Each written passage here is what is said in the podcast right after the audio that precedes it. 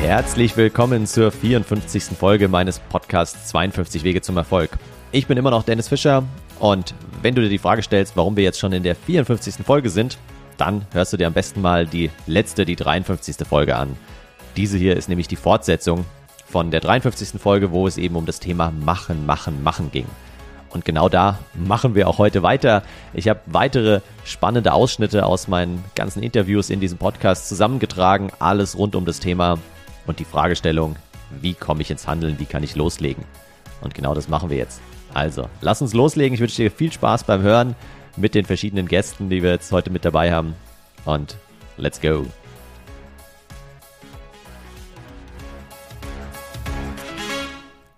Ja, und wir starten direkt mit meinem Coaching-Ausbilder. Ich durfte meine Coaching-Ausbildung bei Ulrich Dehner absolvieren, bei der Dehner Academy. Kann ich wirklich sehr empfehlen. Und ihn habe ich, er ist mittlerweile 70, aber ja, immer noch sehr hungrig, sehr lernbegierig und deswegen habe ich ihn noch zum Thema lebenslanges Lernen interviewt in meiner 25. Podcast-Folge. Jetzt aber hat er einen Tipp dabei, nämlich das Thema Journaling. Also er hat auch wieder einen handschriftlichen Planer, mit dem er arbeitet und er erzählt jetzt kurz, wie er damit arbeitet. Und damit starten wir heute den Podcast und wir enden nachher auch den Podcast tatsächlich mit dem Thema Journaling. Also es ist etwas, falls du es eh nicht schon ausprobiert hast, dann solltest du es dir unbedingt mal anschauen und vielleicht kann dich Ulrich oder mein Gast zum Schluss des Podcasts dazu inspirieren. Lass uns mal reinhören.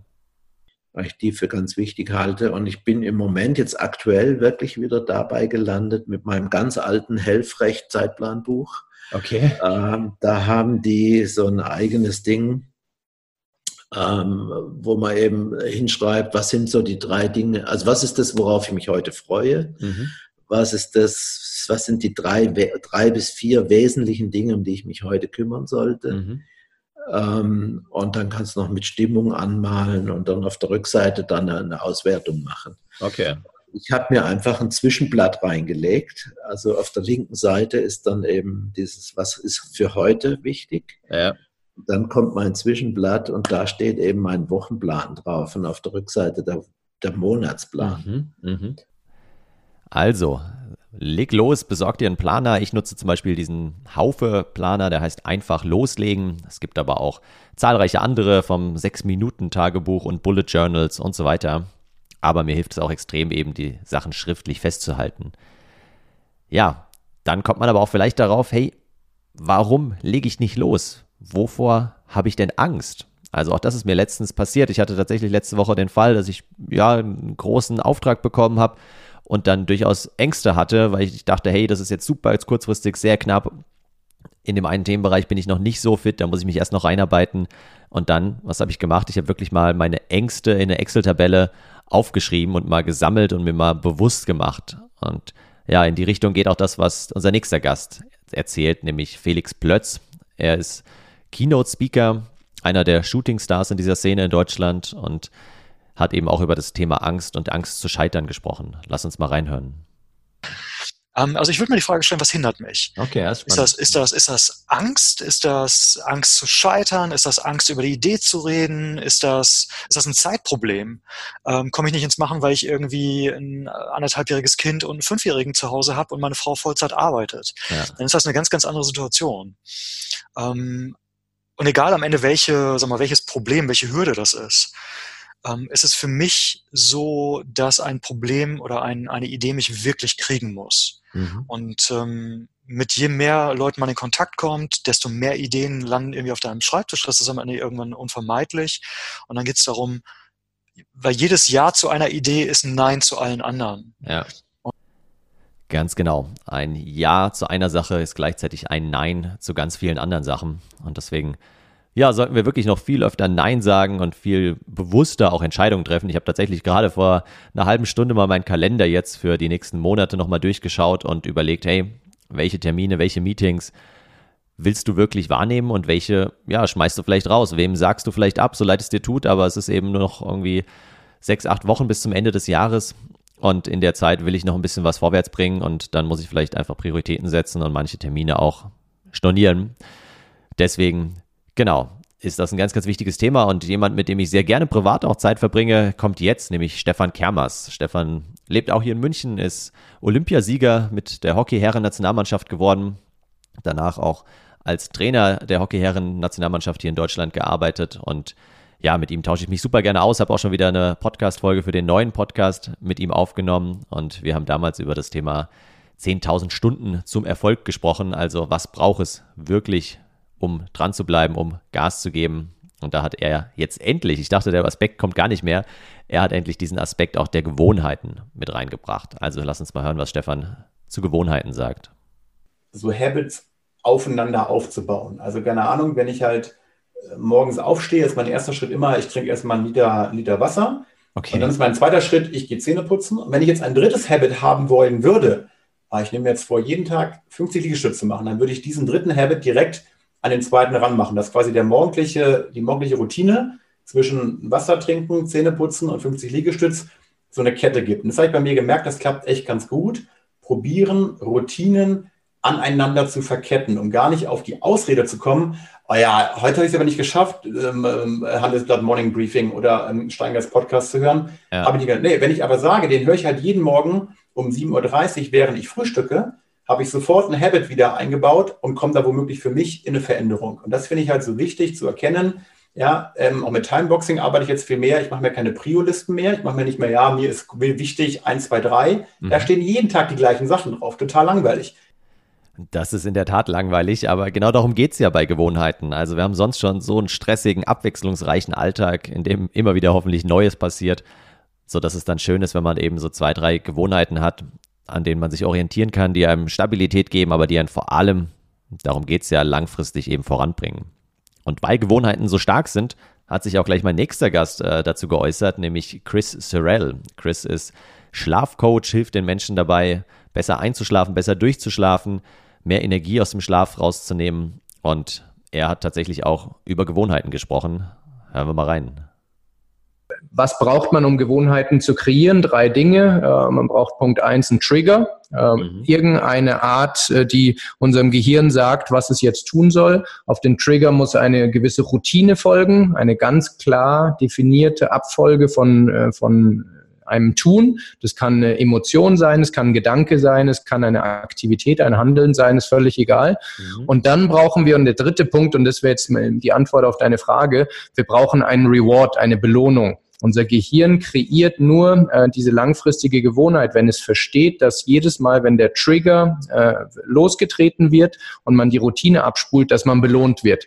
Und diese Belohnung kann verschiedene Ausprägungen haben. Es kann ein kleiner Dopaminkick sein, so wie wenn man seinen Instagram-Feed anschaut. Ja. Äh, deshalb äh, machen wir das ständig, weil wir Dopamin kriegen. Der berühmte Dreiklang aus Reiz, Routine und Belohnung. Ja, nur so können wir uns wirklich Gewohnheiten etablieren. Das durfte ich auch lernen in den letzten Jahren. Und gerade diese Belohnung ist etwas, was immer wieder zu kurz kommt, wo wir sagen, ja, das war doch jetzt nicht so wichtig oder das war jetzt nicht so groß, das war doch nicht so toll. Und doch, wenn wir uns etwas vorgenommen haben, dann braucht unser Kopf und unser Körper auch entsprechende Belohnung, damit wir eben danach wieder Lust drauf haben. Sonst sagt er sich, hey, warum soll ich das nochmal machen? Hat sich ja nicht gelohnt. Und wo wir schon bei Dopamin und auch Belohnung sind, ist es die perfekte Überleitung zu meinem nächsten Interviewgast, nämlich Benedikt Böhm. Tatsächlich, ja, wahrscheinlich einer der beeindruckendsten Gäste, den ich haben durfte, ein Extremsportler. Wenn du nochmal reinhören willst, Folge 29, da war er zu Gast und er ist Speedbergsteiger. Also er rennt Berge wirklich im Eiltempo hoch, wo andere über mit Basislager und erstes Camp, zweites Camp irgendwie zwei, drei Tage brauchen. Da geht er innerhalb von sieben, acht Stunden hoch und fährt dann mit den Skiern wieder runter in äh, Nepal, in Tibet, überall auf der Welt. Und gleichzeitig, das, als wäre das schon nicht genug, äh, ist er auch noch Geschäftsführer der Marke Dynafit, die speziell so im ja, Outdoor-Ausdauerbereich äh, unterwegs sind, also kommen so vom Skitouren gehen. Die machen jetzt auch viel Trailrunning und andere Sportarten. Ich bin großer Fan von der Marke, muss ich auch gleich dazu sagen. Habe äh, einige Klamotten äh, von Dynafit und die sind echt genial, gerade so beim Trailrunning, was ich ja auch gerne mache, in den Bergen joggen. Aber jetzt will ich nicht zu sehr ins Schwärmen kommen, sondern wir hören mal, was äh, Benedikt Böhm berichtet, was für ihn so der wichtigste Tipp ist, um ins Machen zu kommen, um loszulegen, um diese Berge auch zu besteigen. Ähm, über diesen ersten Schritt, also weißt du, wo man vielleicht jahrelang hingearbeitet hat und auf ja. einmal stehst du da und dann ist dieser Tag und ich denke so oft mit dem Kribbeln, auch wie letztes Jahr in Nepal war und diesen ähm, 7000er, den Dalagiri, den Dalagiri 7 in, in, in Rekordzeit gemacht habe und ein bisschen über sechs Stunden und ich da unten stand, ich weiß nicht, wie viel Uhr es mir war, ich glaube drei Uhr morgens oder so, es war ziemlich genau vor einem Jahr und da unten stand und dann gedacht habe, wow, jetzt geht dieser erste Schritt von vielen, vielen, vielen Tausenden, die jetzt noch folgen. Jetzt geht's los. Also was ich auch eben so oft visualisiert hatte im Training und, und diesen Berg und, und zack, und auf einmal machst du diesen ersten Schritt, der, der gar nicht, der überhaupt gar nicht wehtut. Du bist noch voll in der Komfortzone, es war noch kein Schnee, es war ein Weg, den ich schon ewig aufgegangen bin in den Wochen davor. Und, äh, und dann gehst du im Schritt für Schritt und, und es wird so, ja, Schritt für Schritt vielleicht ein bisschen härter, aber nicht auf einmal von, von, von Sekunde zu Sekunde härter, sondern du, du gehst halt einfach weiter. Mhm. Und so ähnlich ist es ja bei so einem Projekt auch. Ein ganz wichtiger Aspekt, wie ich finde, also dieses Thema, hey, am Anfang ist es ja noch relativ leicht und die ersten Schritte sind ja noch vergleichsweise einfach und machen auch noch Spaß. Und dann wird es eben meistens Stück für Stück härter.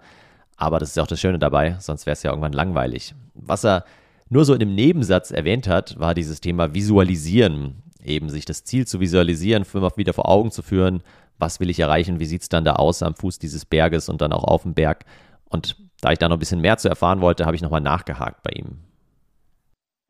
Ob ich mir das Ziel dann in Nepal auch visualisiere? Genau, du? ja, genau. Ja. Nee, das schon. Also äh, definitiv, weil ich ja und gerade so bei den beiden 8000 die dann später gefolgt sind, da war es ja auch im Training, also da konnte es gar nicht hart genug sein im Training, weil ich wusste, alles, was mich dort erwartet, ähm, natürlich durch vorgehende Expeditionen, ist, ist so brutal, dass ich es gar nicht nachstellen kann. Also im Training, man kann sich in Höhenkammern oder so begeben, aber dieser, ich weiß, dieser, dieser, Sauer, dieser Sauerstoffarmut, der bringt nochmal so eine andere Dimension in das Spiel, ähm, wo ja selbst hartgesottene Leistungssportler, mit denen ich unterwegs war, völlig aus dem Konzept gebracht werden und auch nicht ihre Leistungsfähigkeiten in dem Maße abrufen können. Das war vielleicht mein Vorteil, dass ich das konnte. Ja. Auch dadurch, dass ich irgendwie eine robuste Konzentration mitbekommen hatte. Also es geht auch wieder ums Thema Einstecken. Man muss da oben einfach enorm robust sein. Wenn du einen kleinen Effekt hast, bist du sofort weg vom Fenster. So, nach diesem hoffentlich inspirierenden Ausflug nach Nepal kommen wir mal wieder zurück in unseren Alltag und zu unserer Morgenroutine.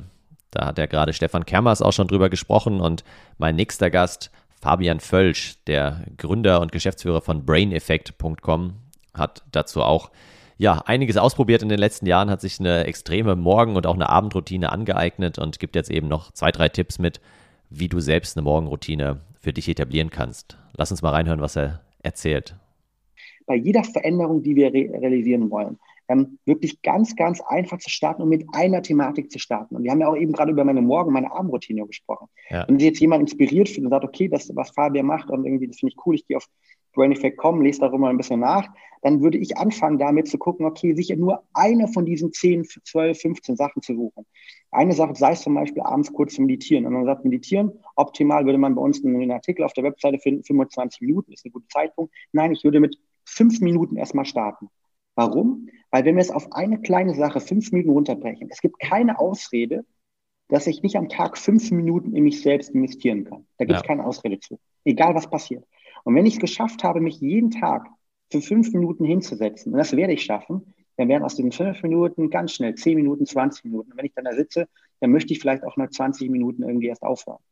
Und deshalb ist mein Tipp wirklich, sich ein großes Ziel zu suchen, dieses Ziel dann wirklich in ganz, ganz kleine Sachen runterzubrechen und mit dem geringsten, den geringsten möglichen ersten Schritt zu starten und diesen Schritt aber täglich über zum Beispiel 30 Tage zu machen. Haben wir den Tipp nicht irgendwo schon mal gehört in der letzten Podcast-Folge? Ja, doch klar, es geht immer wieder darum, einerseits Ziele setzen, andererseits vor allem dieses Runterbrechen und daran scheitert es eben oft. Und da hat er noch ein sehr schönes Zitat hinterhergeschossen, was wir uns auch nochmal kurz anhören. Tony Robbins hat das ja mal so schön gesagt, wir überschätzen massiv, was wir in, in einem Jahr machen können und wir unterschätzen massiv, was wir in einem Jahrzehnt erreicht bekommen. Ganz genau, was uns wieder zum Thema Dranbleiben und Konsistenz führt. Und drangeblieben ist auch mein nächster Gast, nämlich Ömer Artika. Er hat viel Erfahrung gesammelt in den letzten Jahren im Bereich der agilen und vor allem der digitalen Transformation und arbeitet auch gerne in Sprints. Was es mit diesen Sprints auf sich hat, das erzählt er jetzt. Wenden viel zu viel Zeit ähm, mit Dingen, die uns im Kopf rumkreisen, wie ein Betonmischer, Murschel, Murschel, Murschel, und das hört überhaupt nicht auf. Und das frisst so viel Aufmerksamkeit, weil solange das rührt, kann ich nicht weiterdenken. Und ja. dann einfach mal hinsetzen, aufschreiben. Und mein Favorit dafür ist ein Schreibsprint. Das heißt, du schreibst auf das weiße Blatt, was du in dem Moment denkst. Und dann fängst du wirklich so an. Also, ähm, ich soll was zum Thema Transformation sagen. Ja, Transformation, da fällt mir dies und jenes ein. Dabei denke ich an das. Und du, du machst also diesen Stream of Consciousness, bringst du aufs Papier. Und dadurch, dass du schreibst, bremst du das runter, sodass du dem noch einigermaßen folgen kannst. Aber du darfst weder editieren noch irgendwas anders machen. Du bleibst einfach und schreibst. Und ich finde das unglaublich befreiend. Das ist, als würde wirklich der, der Druck in deinem Wasserbehälter leer laufen. Das, das, das geht alles raus und dann ist unten, weil es ist auf Papier, das ist sicher aufgehoben und da kannst du später mit weiterarbeiten. Ja. Aber dein Kopf ist wieder frei für was Neues. Finde ich super erleichternd. Wer schreibt, der bleibt. So geht es mir auch. Und deswegen, ja, ganz, ganz wichtiger Tipp von Ömer Artika, die da Sachen aufzuschreiben und aus dem Kopf rauszubringen. Und dann schafft man sich selbst Klarheit, Überblick und ein bisschen Ordnung in die eigenen Gedanken und kommt auch gleichzeitig wieder auf neue, auf neue kreative Ideen. Auch wenn du jetzt glaubst, das ist nicht deine Stärke, probier's mal aus. Und genau zum Thema Stärken kommen wir jetzt im nächsten Interview. Da habe ich nämlich mit Sebastian Wittmann gesprochen, der sein Leben wirklich dem Thema Stärken gewidmet hat und anderen Menschen dabei hilft, ihre eigenen Stärken herauszufinden und dann aber auch ihr Leben danach auszurichten. Mal hören, wie er sie ins Machen, ins Handeln bringt. Ja, also zum einen, wenn wir kurz beim Thema Stärken bleiben und dann vielleicht ins äh, Allgemeine gehen. Also beim Thema Stärken, was ganz interessant ist, einfach mal sich zu beobachten, im täglichen Doing einen Zettel hinlegen und man sagen, wann habe ich die, die Zeit vergessen. Also manchmal ist meine Aufgabe drin und wird voll reingesogen und ist äh, in, diesem Flow-Zustand mal wirklich aufzuschreiben, welche Stärken habe ich denn da gerade eingesetzt oder sich mal eine Fremdeinschätzung geben zu lassen von jemandem, jetzt auch kurz vor Weihnachten vielleicht, oder beziehungsweise jetzt nach Weihnachten, vielleicht mal eine coole äh, Aufgabe für einen Jahresauftakt, mal zu sagen, hey, weißt du eigentlich, was ich an dir schätze? Und bitte gib mir doch mal Rückmeldung, was du an mir schätzt. Also sich da mal auch eine Fremdeinschätzung einzuholen, ist auf jeden Fall eine feine Sache. Ähm, oder sich auch mal die Frage zu stellen, wann bitten mich denn eigentlich andere Menschen um Hilfe? das ist in der Tat ein ganz, ganz wichtiger Aspekt, den Sebastian hier reinbringt, nämlich sich zu überlegen, hey, was sind denn meine Stärken? Und kann es vielleicht daran liegen, dass ich nicht ins Handeln komme, weil die Aufgabe oder auch weil das Ziel überhaupt nicht meinen Stärken entspricht? Also, bis ich mich jetzt irgendwie mit einem Thema auseinandersetze, was, ich weiß es nicht, mit äh, Marketing zu tun hat oder mit anderen Themenbereichen, in denen ich sicherlich nicht ganz so fit bin, da muss schon viel passieren, da brauche ich schon andere Motivationen als Dinge, die eh meinen Stärken entsprechen, die ich eh gerne mache, wo ich Lust drauf habe. Und das bringt mich auch zu meinem nächsten Gast, weil wir sind ja immer noch im Thema, wie kann ich loslegen, wie kann ich mich auch verändern. Für viele ist ja auch dieses Starten eben eine Veränderung, die sie in ihrem Leben bewirken wollen. Und wenn sich da jemand auskennt, dann ist es wirklich Ilya Greschkowitz. Er ist Mr. Change, ein renommierter Autor und Speaker in Deutschland eben zum Thema Veränderung auf der persönlichen Ebene, aber eben auch in Unternehmen. Und naja, jetzt macht er erstmal einen kleinen Werbeblock für sein Buch, aber danach hat er auf jeden Fall noch ein paar richtig gute Tipps dabei, wie man denn ins Loslegen, ins Machen kommt. Hören wir mal rein. Na, zum einen könnte ich jetzt ja schamlos Werbung für ein Buch machen, das ich geschrieben habe, das hat den Titel Mach es einfach weil viele, und das ist meine Erfahrung, in dieser berühmten Perfektionsfalle gefangen sind und sich einreden, entweder sie wissen noch nicht genug oder sie müssten erst noch irgendeine Fortbildung haben oder die Zeit ist schlecht oder andere Projekte sind dabei. Und das Beste, was man machen kann, ist sich selbst zu sagen, Mensch, ich muss nicht auf Perfektion warten und auf diesen perfekten Moment, wenn, wenn der Punkt gekommen ist, weil dieser kommt sowieso nicht. Und sobald man anfängt, kommen sowieso die ersten Schwierigkeiten, die man dann überwinden muss und Probleme, die man lösen muss. Deshalb anfangen, auf dem Weg lernen, besser werden und das Anfangen, anfangen und auf dem Weg lernen und besser werden funktioniert noch besser, wenn man sich selbst das Versprechen gibt. Ich gebe mir mein Wort, dass ich das mache. Und ein Wort ist heilig. Genau, zwei ganz, ganz wichtige Aspekte, die er hier nochmal mit reingebracht hat, die wir jetzt von den anderen Gästen so noch nicht im Detail gehört haben, nämlich zum einen, der erste Punkt, den er genannt hat, ja, aus der Perfektionsfalle eben entfliehen. Und ich, ja, mir, mir gefällt da immer sehr gut dieses Zitat von Ugo Shahin, dem BioNTech-Gründer, der gesagt hat, Pragmatismus ist nicht das Gegenteil von Perfektionismus, sondern der Weg dorthin. Und ja, neben dem Aspekt hat er ja auch noch den zweiten reingebracht, nämlich eben diesen Vertrag mit sich selbst schließen. Und ich würde noch ergänzen, vielleicht nicht nur mit sich selbst, sondern wirklich auch mit anderen Personen, sich committen, sich öffentlich dazu bekennen, dass man jetzt loslegen will, dass man jetzt starten möchte und dann auch den Druck spürt, hoffentlich, und ja, erstmal ins Handeln kommt und dann aber auch dran bleibt. Also zwei ganz, ganz wichtige Punkte, die Ilja hier noch mit reingebracht hat. Apropos Perfektionismus, also diese nächsten äh, zwei Sätze, die habe ich jetzt irgendwie zehnmal eingesprochen, weil ich jedes Mal mich irgendwie verhaspelt habe. Das heißt, auch wenn ich mich jetzt verspreche, Ich erzähle jetzt einfach weiter und nehme sie nicht nochmal auf. So viel zu dem Thema.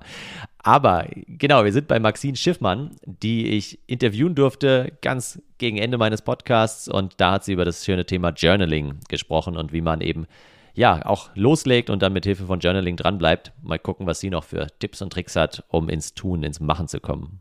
Ganz oft warten wir, bis wir komplette Klarheit haben, bis wir alle Schritte sehen, bis wir den perfekten Plan ausgearbeitet haben. Und ich sage mir immer, Klarheit entsteht im Tun.